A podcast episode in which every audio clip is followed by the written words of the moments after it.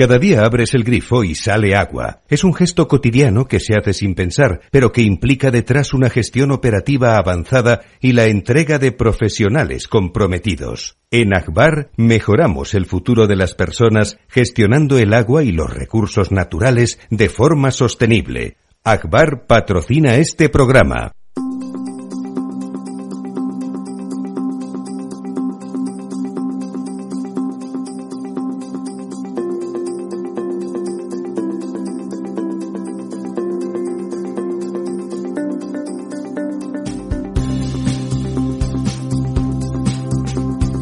Estado Ciudad, con Ramiro Aurín y Diego Jalón en Capital Radio. Muy buenos días, amigas y amigos. Cada vez que oigo en el claim del programa el nombre, el Estado Ciudad, pienso en toda esa pandilla de supuestamente progresistas, que no lo son, que son reaccionarios de, manual, que lo que quieren es convertir el, Estado en lo contrario de, de, una ciudad, ¿no? Lo que quieren que quieren acabar con la gente que fuera de las ciudades estrictas se ganan la vida y son capaces de vivir y de dar eh, estructura al país y de hacer que no tenga todo el mundo que estar amontonado en, eh, en ciudades como en aquel planeta de la Guerra de las Galaxias, que solo queda la montañita sagrada de los Jedi sin, sin urbanizar. Y pienso que es verdad, que, es, que ese es el concepto correcto, el Estado-ciudad. Don Diego, muy buenos días. Muy buenos días. Pues pues sí, bueno, te has puesto ahí muy muy místico con los Jedi. Eh, sí, me caen como bien, son el imperio, es Sánchez y, el imperio siempre contraataca, es impresionante. Doña María. Hola, muy buenos días. La pena es que este Estado-ciudad no va a ocupar todo el territorio, seguirá ocupando lo que ocupa, no crecerán las ciudades y el resto del el territorio... Estado-ciudad es que tengan servicios urbanos y puedan vivir como en el campo. Un desierto demográfico. Bueno, y que tengan ahí, que vivan como, que se pueda vivir como en una ciudad y vivir en el campo, ¿no? Hombre, son ciudadanos españoles que pagan impuestos como usted y como yo que vivimos aquí en Madrid y sin embargo no tienen el médico, no tienen la farmacia, no tienen el cajero automático del banco, no tienen un bar donde poder hacer una tertulia, no tienen la escuela. Claro que eso en España tendría que ser un servicio público, ¿verdad, tabernario don Lorenzo? Muy buenos días, don Ramiro. Pues sí, os estaba escuchando y efectivamente, o sea, el Estado ciudad va mucho más allá. No, no es la idea de trasladar o llenarlo todo de ciudades es que la naturaleza también se ordena, es decir, igual que se limpian los parques, también hay que tener cuidado con los bosques, hay que tener cuidado con... no, hay que dejarlos que crezcan y se incendien, o hay, que, igual que, los ríos, que se inunda más todo porque ha subido el fondo dos metros porque no se draga. Es decir, se trata de tener en cuenta, eh, y eso es el Estado, ¿no? Pues tener en cuenta todos y cada uno de los puntos del territorio. Y hay que intervenir en el territorio teniendo en cuenta una ordenación y una finalidad que va para el bienestar de todos. Entonces, se trata de integrar eh, ese, esa, esa otra España, la que llaman la España vacía, la España rural, integrarla dentro de una estructura de Estado donde realmente haya una lógica y un porqué de todo, ¿no? Eh, Sobre todo porque en esas ciudades tenemos la mala costumbre de hacer tres, incluso cuatro comidas diarias. Y para hacerlas alguien tiene que producir esos alimentos, que no se pueden producir en las ciudades, que están ocupadas por el asfalto y otras edificaciones hay que producirlas en el resto del territorio. 3D, tiene que haber una buena fábrica con impresoras 3D. Bueno, vi yo la semana pasada. Filetes de broma. No, no, filetes eran de, de hongos liofilizados con apariencia de salmón, atún rojo o cigala. Ya lo dice el refrán, no te fíes de las apariencias. Desde luego. Desde luego, pues a eso vamos, ¿eh? No, pues es, eh, hay que... Eh, la muerte de Dios, como decía Nietzsche, la muerte de Dios ha traído como consecuencia una invasión de inquisiciones eh, civiles y laicas tremendas, ¿no? Porque encima son supuestamente racionales, que es mentira, ¿eh? Mm. que es mentira, pero se mezcla todo estupendamente, ¿no? Se mezcla una realidad objetiva, como que la temperatura del planeta está aumentando y que eso tiene consecuencias, que el clima se está extremando, lo cual también es una evidencia, no falta más que mirar, tomar datos, manías, ¿no? de de la gente de ciencias, como dice nuestro compañero don José Luis González Valvé, ¿no? Sin embargo, esos ministros que no saben sumar ni restar y que no se dan cuenta de que no hace falta discutir el cambio climático, como le llaman ellos, es una evidencia, lo cual que hay que enfrentarlo de otra manera. Fíjese usted, don Ramiro, que es verdad que el clima se está eh, extremando, pero yo será porque era muy pequeño, pero yo recuerdo unas tormentas en los meses de agosto y septiembre cuando yo era pequeñito, pequeñito me refiero con 5 y 6 años, que tengo recuerdos, con unos truenos y unas lluvias realmente espectaculares, es decir, yo no sé, yo, yo no, no Sí, recuerdo ha haber vuelto a ver aquella violencia Sí, pero del, sí, de- sí. del tiempo, ¿no? Pero supongo que porque era pequeño y, y manejaba otras Lo que escalas. ocurre es que se hicieron cosas... Cosas- que riadas han existido desde que yo tengo pero fíjese usted, lo que ocurrió fue que desde esos años 60, donde estaban todavía acabándose de cerrar las, eh, o, o incluso en algunos casos empezar las infraestructuras hidráulicas que después hicieron del, de España uno del tercer país con mejores infraestructuras hidráulicas del mundo y más abundantes en relación a nuestra población y nuestro y nuestro territorio, mm, se fueron cerrando y, y los efectos de esas tormentas de verano que siempre existieron, como dice usted, seguramente parece que los datos dicen que con menos extremosidad, pero existieron, se encauzaron, se Sobre todo- recogieron sobre y- todo- y, tuvieron me- unos efectos mucho menos dañinos con Sobre el tiempo. todo don Ramiro con otro nombre, ¿no? Ahora como lo llaman Dana y tal. Esto es Antes como- se llamaban Juana, Claro, nada de esto- Dana. Gota esto- fría, esto siempre ha sido la gota fría. y, ¿no? Y, y estas cosas como que en septiembre hemos tenido tormentas y ahora viene este calor extremo y entonces se empiezan a decir que es que esto está descontrolado, que no se sabe, que es impredecible. Sin Hombre, embargo, es el verdad- refranero español, lo del veranillo de San Miguel, lo lleva prediciendo desde hace siglos, ¿no? Entonces, resulta un Sí, lo que para que extraño. 37 grados en Bilbao, hombre, es verdad que son unos datos históricos, ¿no? Desde hay que hay, hay una evidencia científica, es constatable, los datos están ahí y eso no se puede negar. No, ha aumentado el la temperatura el media, clima ¿no? ha cambiado, es verdad que las olas de calor son más intensas y más extensas y más frecuentes. Y las la sequías torrencialidad igual. o sea, llueve menos y no solamente llueve menos, acabamos de cerrar el año hidrológico con un 10% menos de precipitaciones. Que ahora nos lo contará Luego ya llueve Diego. menos, pero es verdad que encima cuando llueve llueve mal. Llueve torrencialmente y no tenemos esas Pero, eh, infraestructuras. no, teníamos y ya no son suficientes. Han dejado de ser suficientes. Entonces lo que se quiere es desmontarlas y negar la mayor. Pero bueno, Exacto. es decir, Sobre todo tildándolas de, de un matiz ideológico que no es tal. El Bueno. trasvase Tajo Segura, que está tan demonizado, no es un invento franquista, ni muchísimo menos. es de Lorenzo Es de Pardo. 1922 cuando Claro. se habló por primera vez de hacer este Claro, trasvase. claro. Es decir, que los problemas de la cuenca deficitaria del seguro, aunque ahora ya no se puede hablar de cuencas deficitarias, viene de muy atrás, mucho antes. De hecho, ahora de- no se de puede hablar de casi nada porque como se descuide usted, le sueltan un sopapo Sí, sí, no, por no. detrás, siempre por detrás, Me por voy cierto. haciendo un crowdfunding Eh. para pagar la multa. Efectivamente. Cuéntenos cómo van esos pantanos. Ay, perdón, he dicho pantanos, perdonen, no quería decir eso.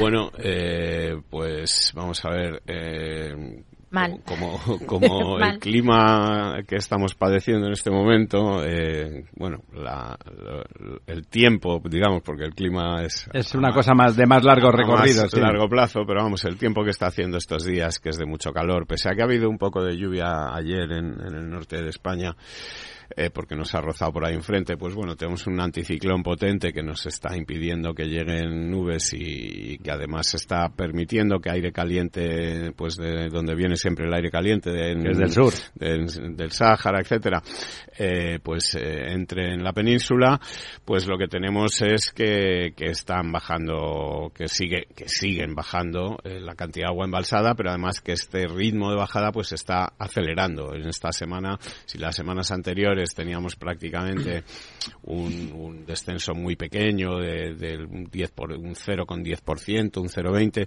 esta semana ya es del 0,70%, perdemos 384 hectómetros cúbicos, que es un embalse Ya es, mediano, ya es. eh, bueno, mediano tirando a grande, eh, y esto nos sitúa pues en el 35,86%, eh, que es pues un 13% menos que la media de los últimos 10 años y son 7.200 hectómetros cúbicos menos que la media de los últimos 10 Un, años. un 13% en valor absoluto, no en valor relativo. en valor ¿verdad? absoluto. O sea, efectivamente. 13 puntos menos. 13 puntos menos Eso es. que, que el- la media de los últimos 10 años. Estamos un poquito mejor que el año pasado, que por estas fechas estábamos en el 31%. Eh, con 17.000 hectómetros cúbicos. Ahora tenemos 20.000, o sea que tenemos, bueno, eran 17.900. Casi 18, pues tenemos, como un 10, 12% más. 2.000 hectómetros cúbicos menos. Pero lo que pasa es que el año pasado había cuencas que ahora están gravísimamente estresadas, que el año pasado no lo estaban tanto. Es decir, el año pasado se repartía un poco más eh, el mal rollo. El, mal rollo. bueno, eh, entonces, eh, lo que tenemos esta semana es que ahora mismo ya el Guadalquivir, que pierde 15 hectómetros cúbicos esta semana, está en el 18,22%. 18%. Señores, hay que repetir, el 18%. Esto es una situación de alarma hídrica en una cuenca de las de verdad grandes, ¿eh? ¿Eh? de las de verdad grandes, gravísimo. En una comunidad que es la más poblada de España y probablemente la que necesita más regadío de España. No sé si luego me lo confirmará doña María. El año pasado el Guadalquivir estaba por estas fechas en el 19%. Pues tampoco era para tirar tampoco cohetes. era para ¿eh? tirar cohetes, pero además es que esto se va acumulando. Es decir, que, que si un año y al siguiente y al siguiente, pues las cosas siguen así. Eh, en fin, pues, pues cada vez la situación es más grave, ¿no? Aunque estamos, pues como te decía, peor ahora todavía que el año ¿Cuál era la media en el Guadalquivir? ¿Usted tiene usted a mano la media del Guadalquivir de los últimos 10 años? Sí, la media del Guadalquivir de los últimos 10 años por estas fechas era de el 46,25%. Ojo, ojo, ¿eh? Más del doble. Más del doble, sí. La media era tener 3.700 hectómetros cúbicos embalsados y ahora estamos en 1.463. Perdón, es dramático, perdonen, ¿eh? Es, el, el, es impresionante. Mm. Es impresionante. Sí. Mucho, mucho menos de la mitad. Efectivamente, la situación en Guadalquivir es, es muy grave. Eh, la situación también en otra cuenca andaluza, que es la de Guadalete Barbate, que es una cuenca pequeña, bueno, digamos mediana en el sentido que está en medio de la tabla, pero es una cuenca pequeña porque solamente eh, puede almacenar 1.600 hectómetros cúbicos, pues está ahora mismo en el 15,81% y además esta semana pierde 3 hectómetros cúbicos. Eso prácticamente hace casi casi inutilizable, inutilizable, el agua que hay. Sí, bueno, supongo que como se reparte entre varios pantanos, a lo mejor en alguno de ellos todavía hay una cantidad suficiente ya, para que se pueda para servir eh, para y otros estarán y, secos y otros de estarán sequín. completamente secos del todo, ¿no? Eh, bueno, siguiendo con las grandes cuencas, pues el Guadiana, que es otra de las que está bastante mal, con un 23,88%. Esta semana nos da buenas noticias porque gana 13 hectómetros cúbicos. Bueno. La cuenca del Tajo mmm, pierde 96 hectómetros cúbicos, se sitúa en el 47%, que digamos que no está mal y además si comparamos con años anteriores pues vemos que, que, estamos bastante mejor es decir la media de los últimos 10 años era del 44 y ahora está en el 47 está por encima de la media de los últimos 10 años y está muy por encima de lo que ocurría el año pasado por estas fechas que estaba en el 35% ¿no? ¿Qué, cuál, cuál, la del Júcar ha dicho? la del Tajo la, la del, tajo, del, Tajo, la del Tajo está la bien mayor pues. cuenca de España está esa, esa, que figura no puede darle agua a los murcianos. Efectivamente. Deben de ser. ¿Están a punto también de independizarse los murcianos, quizás? Y por eso hay algún. ¿No, ¿No, eran ya independientes? Bueno, no, es que, claro, porque pues si estuvieran independizando, les darían agua, claro.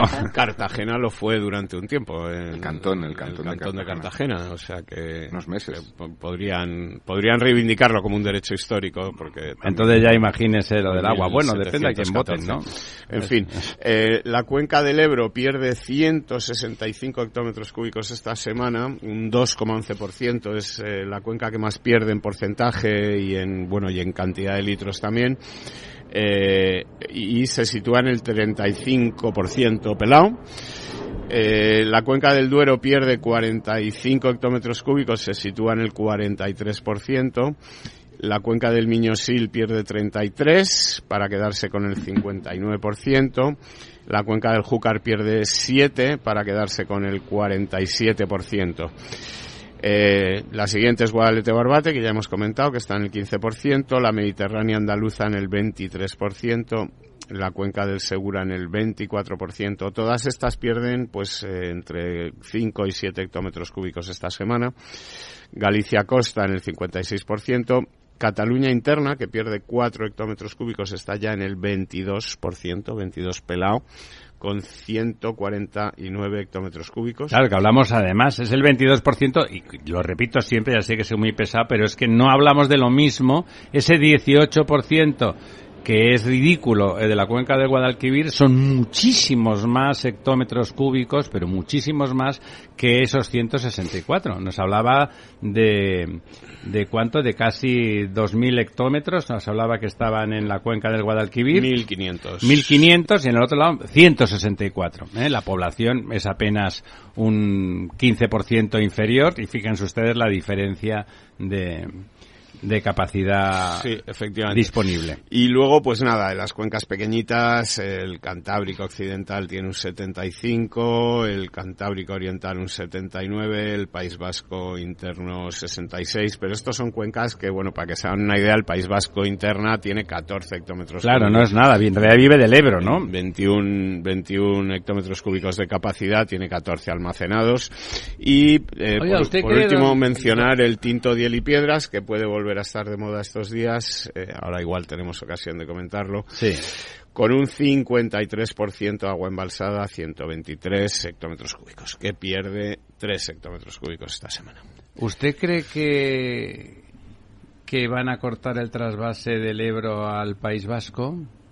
Porque Eh. claro, ¿no? No Hay que cortar los trasvases y en el Ebro o no, o no, o eso no será pertinente, o ese es un trasvase bueno porque Pues- yo creo que es bueno, he Usted dicho quiere- sea de paso, es- usted eh, por si quiere que alguien no se lleven- cuenta es un sarcasmo, Usted quiere que le lleven preso, iba yo a decir. esto es un sarcasmo, es un sarcasmo, Está pero desinformando, don Ramiro. No desinforme no, no usted. estoy desinformando, estoy comparando, estoy comparando unos trasvases con otros. Eh, Las ciudades necesitan agua de donde la hay. Entonces, cuando hay ríos caudalosos, pues se lleva el agua de esos ríos a las zonas donde viven las personas. Y solo en el Neolítico las poblaciones se instalaban en las lindes de los ríos después de eh, guerras de exterminio entre tribus.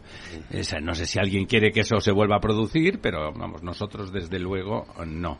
Eh, Bueno, pues nada, y por terminar, el pantano de Don Lorenzo, el pantano de San Juan, que tiene 49 hectómetros cúbicos ahora mismo, de Sigue perdiendo. 138, tiene 2 hectómetros cúbicos menos que la semana pasada, y además Don Lorenzo va a tener complicado acceder a sus, A su yate. posesiones allí, Al yate porque 42 metros. la carretera M501, que es la carretera que conecta, bueno, mm, Madrid con San Martín de Valdeiglesias, Pelayos de la Presa, etcétera, está cortada a la altura de Navas del Rey, un poco más adelante. ¿Por qué? Lo Pues sufrí, por, lo sufrí yo eh, la semana pasada. de la Dana que Ah. Han ido socavando, socavando la carretera y ha habido un, hundido, un hundimiento de la carretera. No ha llegado a producirse el hundimiento. está- Uno de los, uno de los, de las grandes canalizaciones que pasan por debajo del puerto, del puerto nuevo, que va desde Navas O sea, hasta drenaba de la Presa, tenía una grieta enorme y habría riesgo de, de derrumbe. Entonces decidieron cortar. Lo que están haciendo es desviar por el puerto viejo, desde Navas hasta,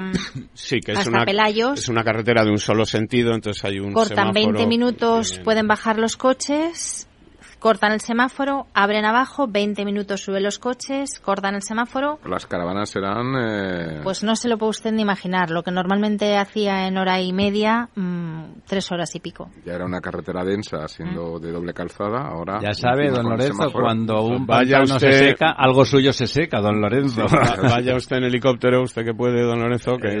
Pero eso es lo que nos Usted hace... y su amigo Pedro Sánchez. Efectivamente. Lo que nos hace darnos cuenta es que realmente las infraestructuras hidráulicas son mucho más importantes de lo No que muchas diga. veces tenemos en mente. Y si no las tenemos adaptadas a este nuevo clima, que de repente nos viene el agua con una fuerza que se lo lleva todo, o de repente hace un calor tremendo y Es se usted secan una y negacionista. no pasa nada, Quiere hacer usted embalses y no sé qué, pero qué tipo de gente tengo sentada en la mesa. Pero esto es cada vez es peor. Por cierto, ¿usted qué sabe de esas cosas? En estos meses, o sea, octubre, ya que estamos septiembre, octubre, ¿hay regadíos en marcha? ¿Hay algunas cosechas, algún tipo de Sí, cultivo claro, que ahora- necesita regadío? Ahora tenemos los cítricos, por ejemplo, pero bueno, es verdad que la comunidad valenciana la mayoría son de secano, no suelen ser de regadío. Tenemos todos los tropicales que están absolutamente desolados. Sí, están hundiéndose, ¿no? De En hecho, toda la costa tropical no hay agua para regar, con lo cual, bueno, no hay, pues la quiere poquita decir que no les dan o que realmente tienen, no hay, ¿no? No, no, tienen aportación de agua para regar. Todo lo que son aguacates, eh, los kiwis no, porque vienen de, de Galicia, es kiwi atlántico, pero todo lo que son mangos y aguacates que se cultivan fundamentalmente en la costa tropical, Granada entre y Málaga, Málaga, ¿no? y Granada, no tienen aportación de agua, con lo cual no se está no se está produciendo. Tienen además unas, unos calibres muy pequeñitos y bueno, pues... ¿Y ahí la regeneración se está, se lleva, funciona o no está funcionando? No, hay que reconocer que la, la reutilización de aguas regeneradas eh, solamente está optimizada prácticamente al 99% precisamente en Murcia, que es la comunidad que mayor superficie tiene destinada al regadío son Andalucía, Murcia y Comunidad Valenciana. Y no es un capricho, es que ellos tienen sol y unas temperaturas que permiten el rendimiento producir, es espectacular, producir frutas y hortalizas que no se dan en otras partes de España, porque Castilla y León es, es herbáceos, son grandes cultivos herbáceos. Y además, si nos vamos a Extremadura, tenemos tomate para industria, tenemos eh, maíz, algo de tabaco había antes, por bueno, el plan de regadíos tampoco sé si se puede mencionar porque es de la que época tenga proscrita. un huerto en la comunidad madrileña sabe que la diferencia con los tomates de allá ahora, como las noches se enfrían, ya el tomate para que madure es casi imposible. En cambio, en esas zonas que ha dicho usted, hay tomate hasta el mes de noviembre. Hay sol, se producen alimentos, frutas y hortalizas que tienen un mayor valor añadido. Y no hay malas noches, no hay noches frías, que es la que te corta después. Pero necesitan, necesitan agua. Claro, claro. Y sí, lo están pasando mal. Y ahora tenemos todas las frutas... Eh, de Lleida, manzanas y peras. No voy a poder seguir, don Ramiro. Tiene usted una alergia tremenda. No se preocupe, salga. Hay un tema que hablando de Murcia, es que ahora que hablaba de Murcia, eh, que sale recurrentemente cuando se hace el análisis de los precios del agua en, en España. Claro, el agua cuesta mucho menos en unos sitios que en otros. Por ejemplo, en Madrid, lo comentamos siempre, pues la comunidad de Madrid es un chollo. Tiene un agua, tiene mucha agua. Bueno, mire, hay sitios en el Valle de Arán donde eh, se cobra una cuota simbólica de 30 euros al año porque el agua está de sobra. Porque el agua, pues, eh, llega perfectamente. No está limpia, ya está limpia, no hay que hacer nada con ella y, aquí en Madrid no, y llega por todos los lados. No se hace eso porque somos muchísimos y entonces hay que hacer mucha distribución. En el Valle de Arán son poquitos, pero aquí el agua está limpia, la cubeta esa granítica hace que el agua esté en perfecto estado, no es calcárea, te la puedes beber del pantano prácticamente. Cuando baja hasta la zona más urbanizada, porque baja desde las alturas, genera energía eléctrica realmente las condiciones son óptimas. En otros sitios, como Murcia y, Barcelona, uno, no hay agua para las necesidades y por lo tanto allí se ha puesto en marcha en los dos sitios un bueno lo del mix hídrico que siempre comentamos aquí de vez en cuando que por narices se, se regenera mucho más en, en Madrid que en, Barcelona perdón, perdón en Murcia que, en Barcelona que en Barcelona. En Barcelona se está empezando, había resistencia, ahora ya se están dejando regenerar. Había, sí, es verdad, no sé, solamente el agua, solamente el agua. Lo demás está siendo que no. Es que se me está descojonando don Diego por la de regeneración en Barcelona, pero estamos hablando del agua.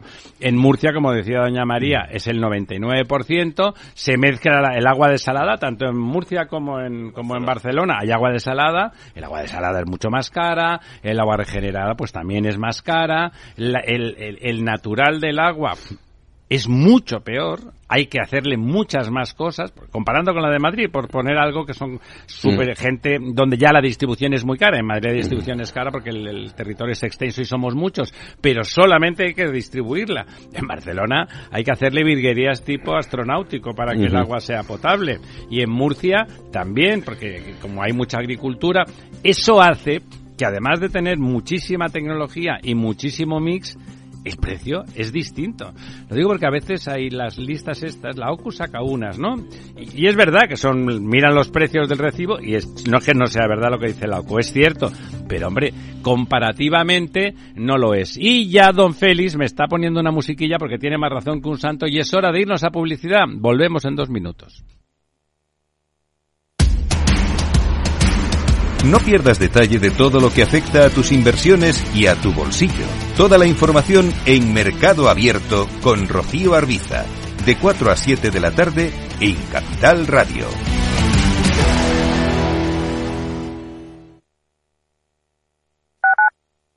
Capital Radio, Madrid, 103.2. Gráficas Naciones. Más de 50 años de experiencia en el sector de las artes gráficas. Apostamos por la última tecnología tanto en impresión offset como en digital y gran formato. Realizamos todo tipo de impresión. Tarjetas de visita, folletos, libros, vinilos, decoración y montaje de stands. Más información en el 91 629 2145 o en gráficasnaciones.es. Si quieres estabilidad en el empleo, poder conciliar tu vida laboral y asegurarte una pensión para cuando te jubiles, debes escuchar Empleo Público. Todo lo relativo a las oposiciones, convocatorias, consejos para preparar las pruebas y la opinión de expertos de las administraciones públicas y de la formación. Los miércoles a la una y media de la tarde en Capital Radio tienes una cita con Empleo Público, con José Joaquín Flechoso.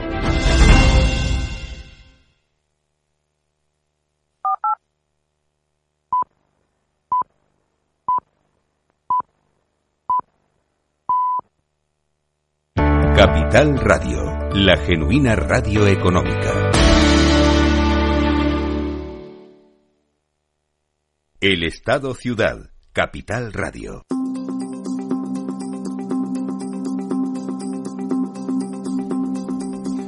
Muy buenas. Aquí estamos de vuelta. No, si, si acaso por, por acabar de comentar Sí, lo que estás remata eh, la jugada. diciendo de estos sitios donde el agua es más cara y tal, que además son- suelen ser informes que están dirigidos con mala leche, ¿no? Para meterse con las empresas de gestión del agua, etcétera. Hemos tenido un caso hace poco en, en, eh, una zona de Aragón, en la zona de Tarazona.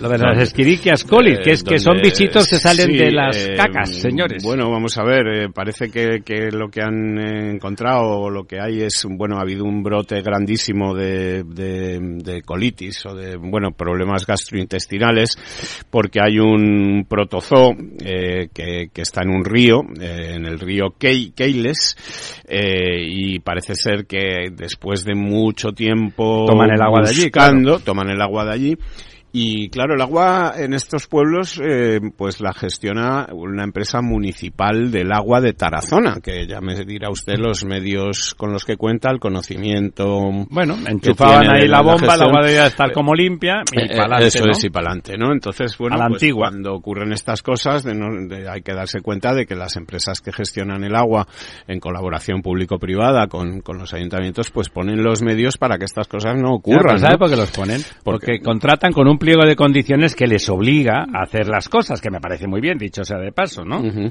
Sí, y hacen análisis del agua, la de- de- desinfectan, la depuran. Eso que la- usted desea que eh, hagan con eh, el agua que se va a beber, Sí, ¿no? efectivamente, eso que me gustaría que, que hagan con el agua que me voy a beber en vez de enchufármela directamente al río y luego si ya me pasa algo vamos a buscar en Ya el sí, río eso. a ver dónde está el foco y en fin, qué tal y echamos la culpa pues que si el, es una piscifactoría en Soria o es un no sé qué, no sé o dónde. un marrano Hombre, que ahí la piscifactoría en Soria pues podrá generar lo que genere, pero usted que, que está poniendo el agua en el grifo de los vecinos, tenga el cuidado de desinfectar ese agua y de tratar ese agua antes de ponérsela en la, en la- boca a los vecinos, ¿no?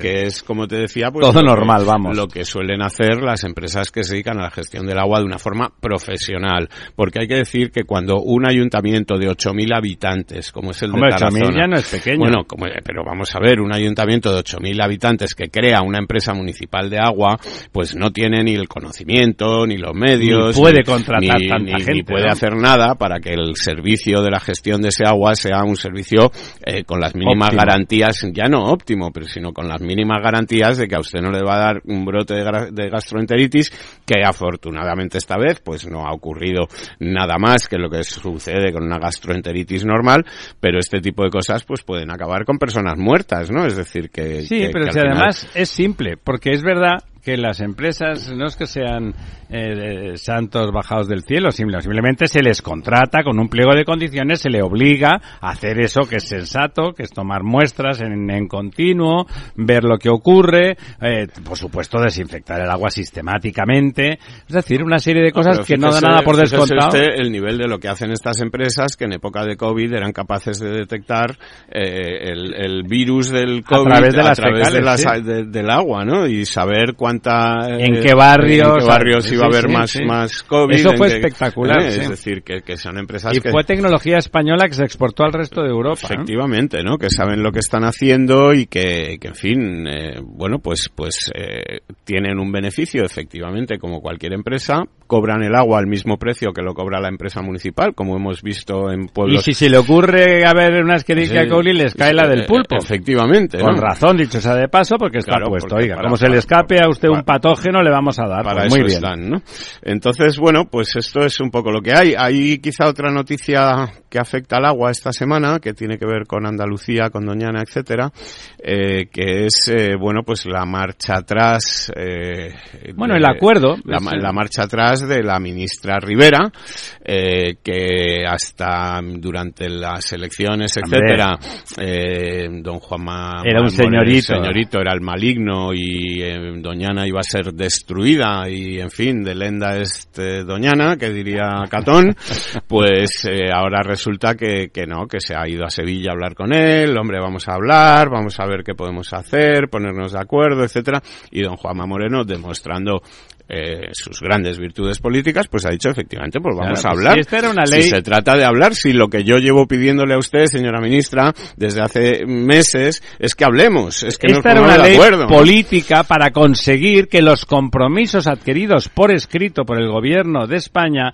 en la zona, esos Odiel y Piedras que usted comentaba antes, se cumplieran y trajeran agua para regenerar Doñana y para garantizar el agua para unos regantes que llevan allí 30 años. Es verdad, ilegalmente, pero llevan 30 años y en 25 o 27 de Junta del Partido Socialista nadie les ha dicho ni pío y se han convertido en la bicha que picó al tren en cuanto el gobierno ha sido del PP.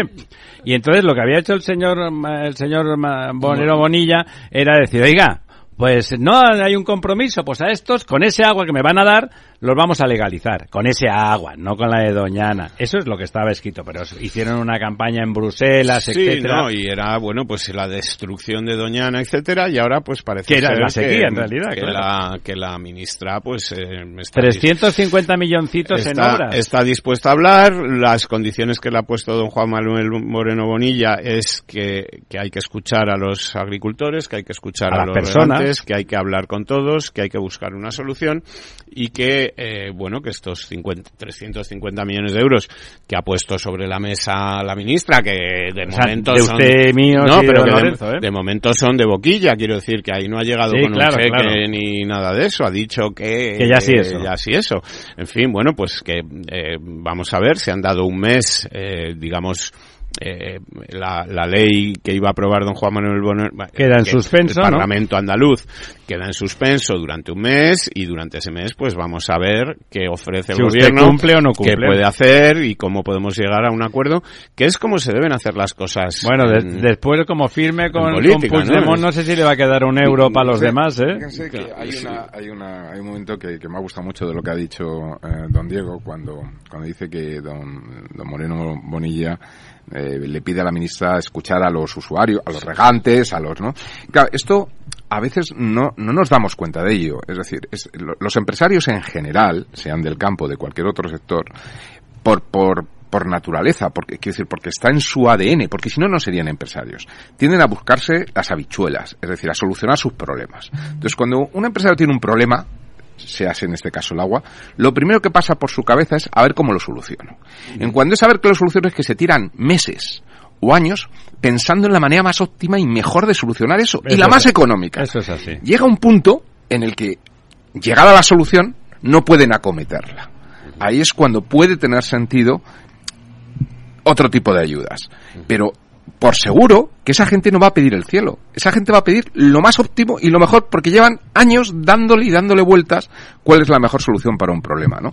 Entonces yo creo que esto es algo que tendríamos que tener siempre muy presente, ¿no? Y, y por eso cuando has comentado lo de que hay que escuchar a los a los regantes, a los agricultores, ellos seguro que saben la mejor solución. Entonces yo creo que ese es el, el compromiso de verdad, ¿no? Apasentar a todos y no diseñarlo desde desde un papel en una mesa Bueno, en un y- y ministerio. mucho ¿no? menos desde los intereses electorales a corto plazo. Es decir, el, teniendo entre más conociendo la soberbia que caracteriza a nuestra querida ministra, doña Teresa. Sí, que, además, fíjate el dato, porque es que ha, explicado que los 350 millones de euros no son una cifra casual, porque es la cantidad que el gobierno tenía ya destinada a la recuperación ambiental de Doñana.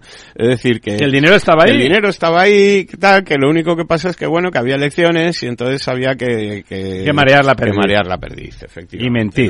Porque además, como usted dice, ese trasvase del Tinto Diel y Piedras a Doñanas está firmado. está firmado, comprometido desde 2018. Es una de las primeras cosas que hizo Sánchez, que ya saben ustedes que es una persona de palabra, que es una persona que cumple y que es una persona... Y que no cambia de opinión nunca. Que, eh, siempre ha venido diciendo que iba a llevar agua del Tinto Diel y Piedras, eh, igual que siempre ha venido diciendo que, que, en fin, que la amnistía era una cosa estupenda. bueno, hace dos meses no se haga claro. No, no, no, lo, ha venido diciendo siempre. Sí, lo ha venido diciendo siempre. Siempre, siempre, siempre. Bueno, es que no estoy en nada. Eh, Tantos años viviendo en Eslovaquia. Efectivamente. Bueno, o sea que ya vemos que, que pasadas las elecciones negociar es más fácil, pero hay otras cosas en que pasadas las elecciones las negociaciones se convierten en más difíciles. Si quieres, por cambiar un poco de tema, por favor. me gustaría comentar con vosotros el asunto de del puerto, de la ampliación del puerto de Valencia. ¿no? El puerto de Valencia puede convertirse en el mayor puerto del Mediterráneo. ¿A qué no? Tiene pendiente una ampliación en la que ya están comprometidos 1.500 millones de euros de inversión eh, bueno, pues para desatascarlo, porque ahora mismo es un puerto en el que prácticamente está saturado. O sea, lo de desatasco es literal, exactamente, está saturado de tráfico. no dan de sí para, para descargar todo lo que, lo que hay, tienen que descargar, pero el proyecto está bloqueado y en la bandeja de entrada del Consejo de Ministros, que ya sabe usted que es una bandeja de entrada de estas de correo como cuando uno se va de vacaciones dos meses y ahí se queda, ahí se queda todo y en fin, no para de haber correos y correos eh, por abrir, ¿no? Pues uno de ellos es este este proyecto y entonces lo que lo único que tiene que autorizar ya el Consejo de Ministros es decir, hay comprometida una inversión de 1.500 millones de euros, etcétera, tal. Las compañías eh, están por la labor, todos los actores. Sí, en los puertos la gente paga. Eh, entonces, lo que tiene que autorizar el Consejo de Ministros es la parte de inversión de la autoridad portuaria que es una licitación de 12 millones de euros. es calderilla. Por esos 12 millones de euros, pues eh, está todo paralizado y la gran resistencia es la de Yolanda Díaz, que está, bueno, pues como ya sabemos, aconsejada por Compromís y bueno, pero en realidad, díganos la verdad, con compromisos medioambientales. pero además, no, me mienta. Es que eh, ahí, como, como sabéis todos, pues hay un, una competencia, digamos, con el puerto de Barcelona que es cierto sana competencia. efectivamente y que además hay espacio para los dos puertos y para que los dos puedan crecer y para que vale, los dos que lo haya. están en, en, ubicaciones distintas hay y tienen especialización 300 millas náuticas entre uno y otro en fin que, que,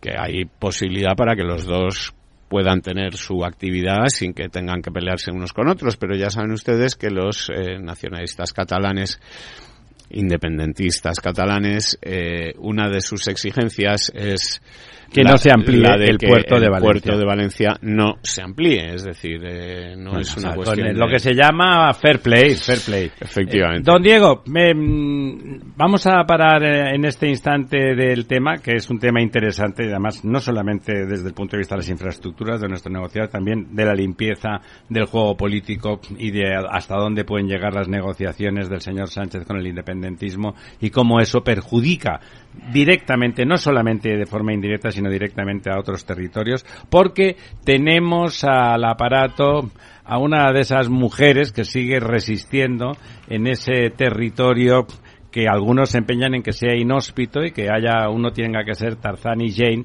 para, para seguir sobreviviendo allí. Por favor, doña María, presente a nuestra invitada. Pues bueno, vamos a celebrar en este mes un día muy importante, que es el Día Internacional de las Mujeres Rurales, que son esas mujeres que amarran las familias que nos dan de comer fuera de las ciudades. Usted ha arrancado el programa hablando, bueno, pues eh, de cómo pretendemos hacer el Estado-ciudad solo en las ciudades y nos olvidamos de todo ese territorio en torno. Y de esos ciudadanos, esas personas ciudadanos, claro, ciudadanos que pagan los impuestos, como todos nosotros, y que no tienen los mismos servicios.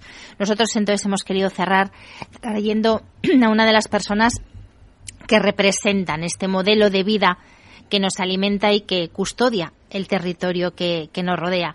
Tenemos con nosotros a Blanca Corroto, que es la responsable de Mujer Rural de Asaja, que es la Asociación Nacional de Jóvenes Agricultores. Doña Blanca, muy buenos días.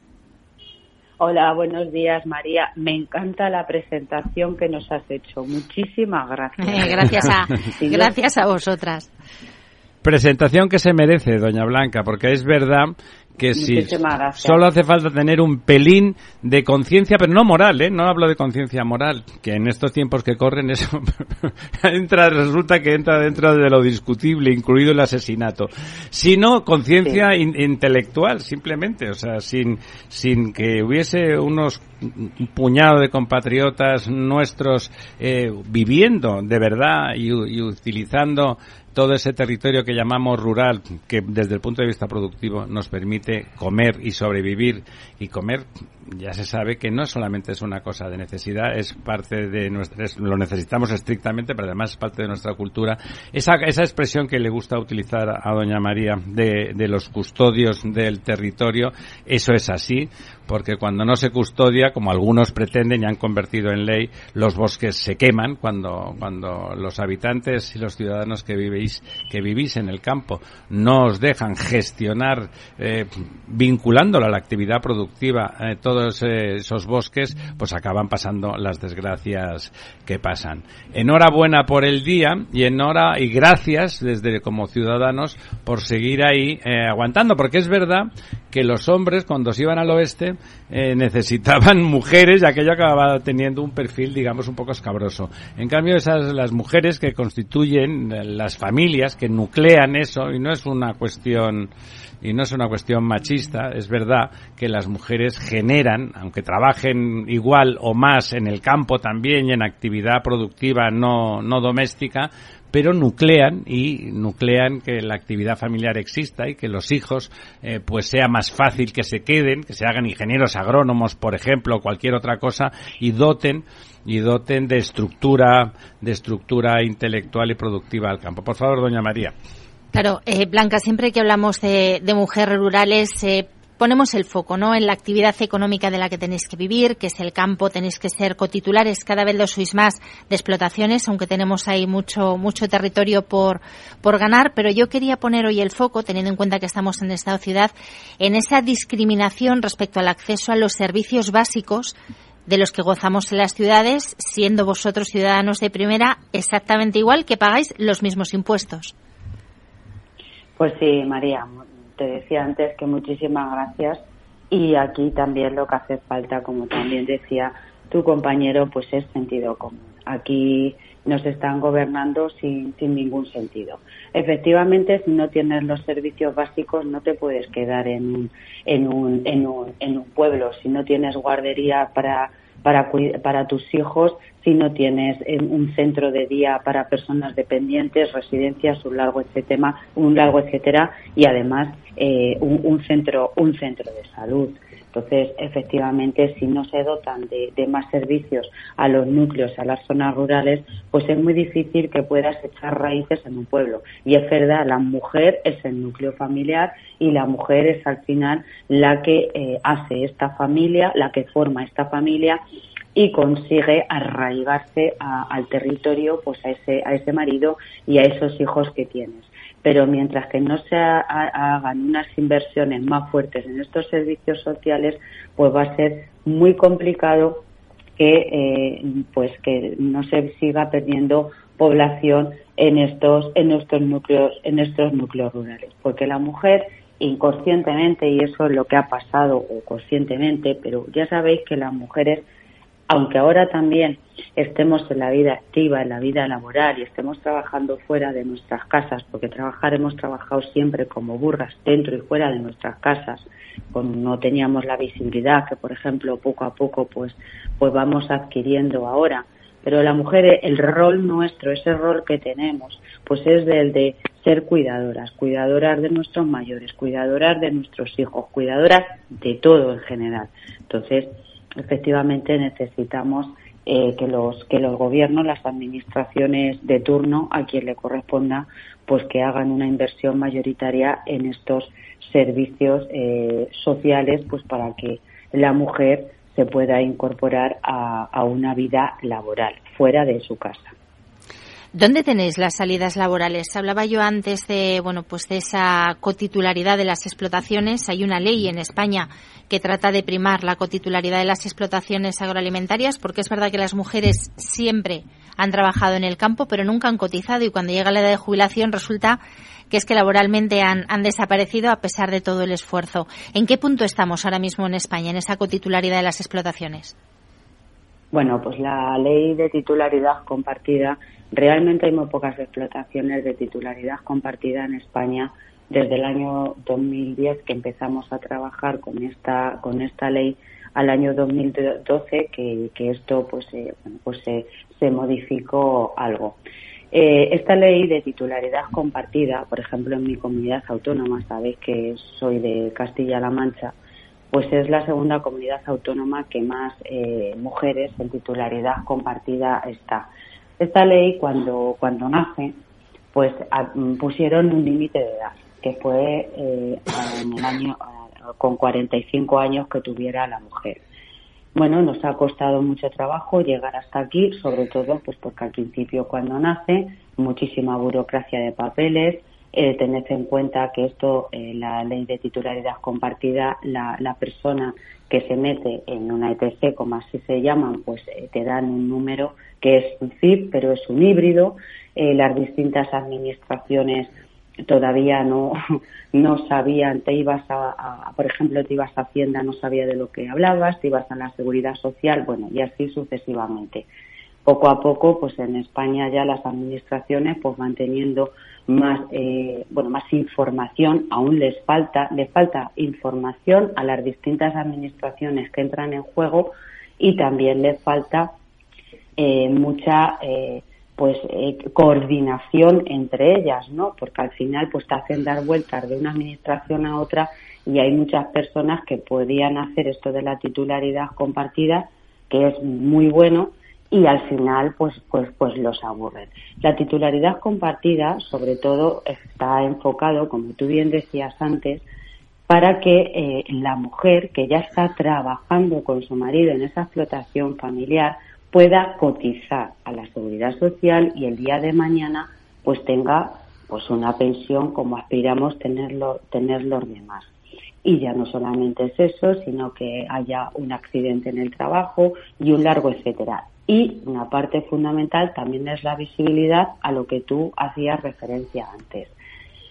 Eh, está muy bien porque eh, al final eh, se está eh, visibilizando pues que esa explotación realmente esa explotación familiar la están llevando el hombre y la mujer lo que pasa que esta ley pues en la cuando en el año 2012 dentro de las modificaciones como comentaba antes pues subieron la edad en vez de de 45 años hasta 50 eso lo logramos de Saja ¿por qué? porque nosotros hicimos eh, unos sondeos en toda España y nos dimos cuenta que había muchas mujeres que ya estaban en esa franja de años, de 45 a 55, María. Muchas mujeres que estaban, que podían acogerse a esta ley de titularidad compartida, que ya no podían acogerse a las famosas incorporaciones de jóvenes, porque sabéis que era hasta los, es hasta los 40 años, entonces, esa franja de edad de 45 a 55 años, esas mujeres se quedaban fuera de todo. En el limbo, ¿no? En un limbo malo, sí. En, un limbo. Entonces, por eso, bueno, pues aportando datos, bueno, conseguimos hasta los 50 años. Entonces ahí, bueno, pues se consiguió que esas mujeres que estaban en esa franja de edad de 45 a 50 años, pues alguna más pudiera entrar. Ahora en que seguimos trabajando, en seguir hasta, hasta conseguir que entren las de 55 años. La seguridad social no quiere, eh, bueno, por motivos obvios, no por los años que van a estar cotizando, pero como ahora de cada vez nos amplían más los años que tenemos que estar trabajando y cotizando, pues yo creo que perfectamente eh, sí que sí que sí que podrían entrar. Nosotros nosotras seguimos trabajando para que las mujeres que estén ahora, cosa que tengan de 50 a los 55 años, o sea, conseguir otros cinco años más para ver cuán, a ver si pueden entrar pues muchas mujeres que están en esa franja de edad y como tú bien dices andan andan eh, en el limbo, que siguen trabajando sus explotaciones, pero que a la hora de la jubilación, a la hora de mañana, pues no tienen no tienen ningún derecho de nada. Doña Blanca, todas estas reivindicaciones que ustedes dirigen, eh, bueno, a la seguridad social, a, temas de guarderías, eh, centros de asistencia médico, etcétera, que competen, pues supongo que a las administraciones responsables de sanidad, educación, supongo que ustedes habrán tenido todo el apoyo del Ministerio de Igualdad, que se dedica a esto de la igualdad entre hombres y mujeres, para presionar a estas administraciones y que les den a ustedes todo esto que necesitan, ¿no? Ni una reunión. Vaya, me sorprende, me sorprende mucho. Sí, a mí también. A mí, mire usted. era un sarcasmo de don Diego que seguro que ya sabía que no les ah. habían hecho ni caso a ustedes eso. Ah, no, pues, pues Diego, cero, ¿eh? O sea, sí hemos pedido la reunión, por supuesto, pero yo a la señora ministra no la conozco nada más que por la tele. O sea, una foto, pero que no nos, no nos han recibido. No nos han recibido. Entonces yo es que le voy a decir que, que físicamente no sé ni dónde se encuentra ese ministerio, no tengo ni idea. Es que afrontar, afrontar el reto demográfico, que es el apellido del Ministerio de Transición Ecológica, sin reunirse con las mujeres rurales, pues dice mucho. Y, como decía, perdona María, lo del Ministerio de Igualdad, si algo es eh, una cuestión de igualdad, de justicia ingenieril, ni tan siquiera jurídica ni antropológica, es esto de lo que estamos hablando, personas que llevan toda la vida haciendo lo mismo que su pareja y que porque la estructura cultural y social era una, y cuando te lo cuentan dices, hombre, esto tiene que arreglarse inmediatamente, ¿no? Esto es, esto es de una injusticia que no hay nadie, nadie, ni en el extremo más extremo de los, las personas poco feministas que no lo entienda porque es una cosa evidente, eh, eh, pero es como, doña Blanca es que es una mujer y entonces ya vamos mal con el Ministerio de Igualdad ser una mujer de verdad eh, que se dedica a trabajar y que ha hablado ella de mantener el núcleo familiar y estructura, pero eso no me parece que a ese ministerio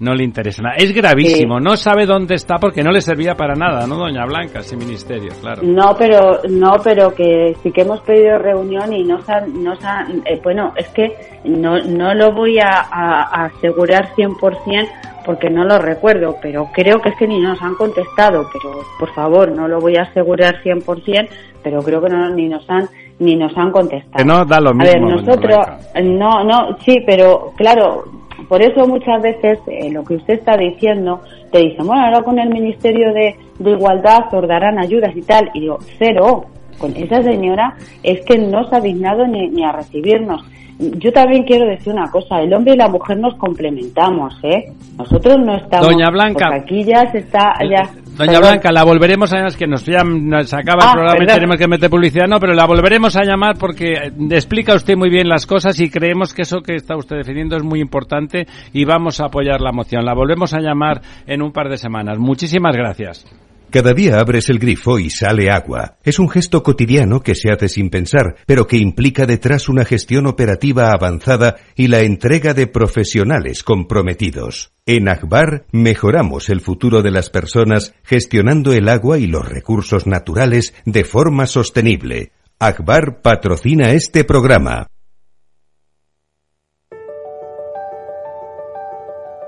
Capital Radio lanza el nuevo formato de Cripto Capital, todos los lunes a las 3 de la tarde con el maestro de trading algorítmico Carlos Puch Sajibela. Lo que nadie te cuenta, escúchalo en Cripto Capital. Capital Radio, Madrid, 103.2. Disfruta de la mejor cocina gallega en Montes de Galicia. Todo un clásico moderno en el barrio de Salamanca. Disfruta de la variada dieta atlántica, de las mejores carnes y pescados tratados con respeto y transparencia y regados con una de las mejores bodegas de la zona. En grupo, en familia o en pareja, Montes de Galicia te ofrece el espacio perfecto en cada ocasión.